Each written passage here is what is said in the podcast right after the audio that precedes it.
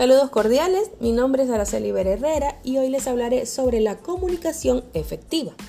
El hombre desde sus inicios en la prehistoria ha tenido la necesidad de comunicarse implementando diversas técnicas de comunicación, sean estos gestos, señales, miradas, señales de humo, todo con el fin de dar y recibir un mensaje y poder tener una mejor comunicación que ayude a facilitar el trabajo diario.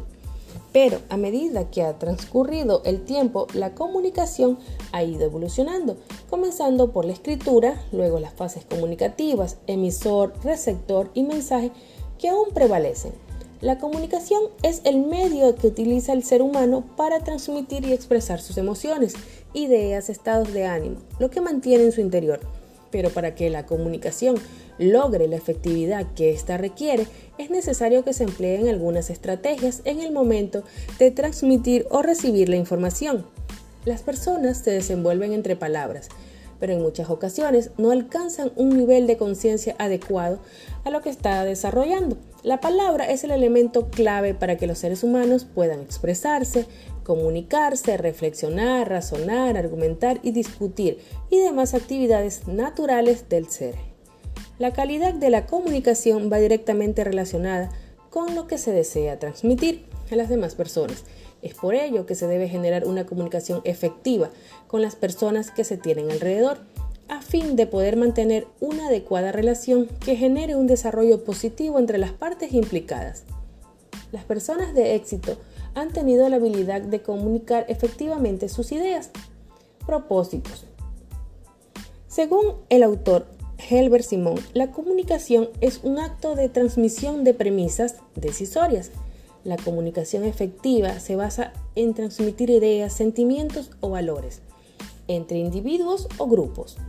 Muchas de las problemáticas presentadas tanto a nivel organizacional como a nivel personal, surgen de la incompetencia que se presenta al momento de dialogar y relacionarse los unos con los otros. Muchas personas enfrentan momentos difíciles en sus vidas debido a la dificultad que tienen para realizar reclamos cuando algún evento o suceso los agobia o cuando tienen dificultades para reconocer y expresar gratitud por el buen trabajo realizado por los demás.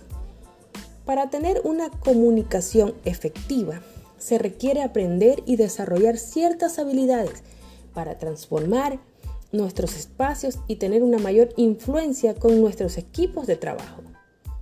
Aprender habilidades de comunicación te puede ayudar a desarrollar de manera más productiva y llevar al éxito a la empresa. Características de la comunicación efectiva. Estas se encuentran y pueden ser implementadas en los diversos ámbitos, sean estos personales o con el equipo de colaboradores. Entendemos como comunicación efectiva a las emociones o interacción entre la información que se elige como catalizador para escuchar y comprender el todo sobre la información y datos que se reciben. Diferencia entre comunicación común y comunicación efectiva.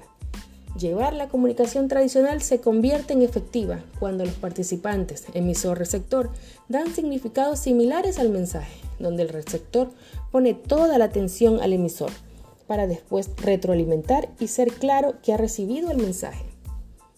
Hablando en términos de una organización, la comunicación es efectiva cuando la información compartida entre colaboradores contribuye al éxito entre la comercialización de los productos o servicios que ofrece, donde se cumplan características de comunicación.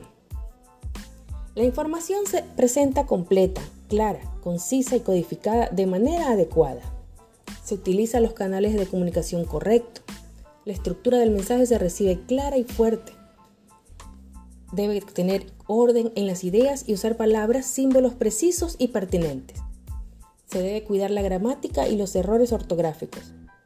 El mensaje se decodifica, interpreta y se entiende de forma correcta. Por otra parte, ¿por qué es importante la comunicación efectiva? Porque construye y fortalece las buenas relaciones de trabajo y productivas. La comunicación efectiva coadyuva a liberar tensión generada por errores de comunicación. Ayuda a cohesionar los equipos, mitigando el error humano y la frustración entre colaboradores que pueden ser el origen de malos entendidos.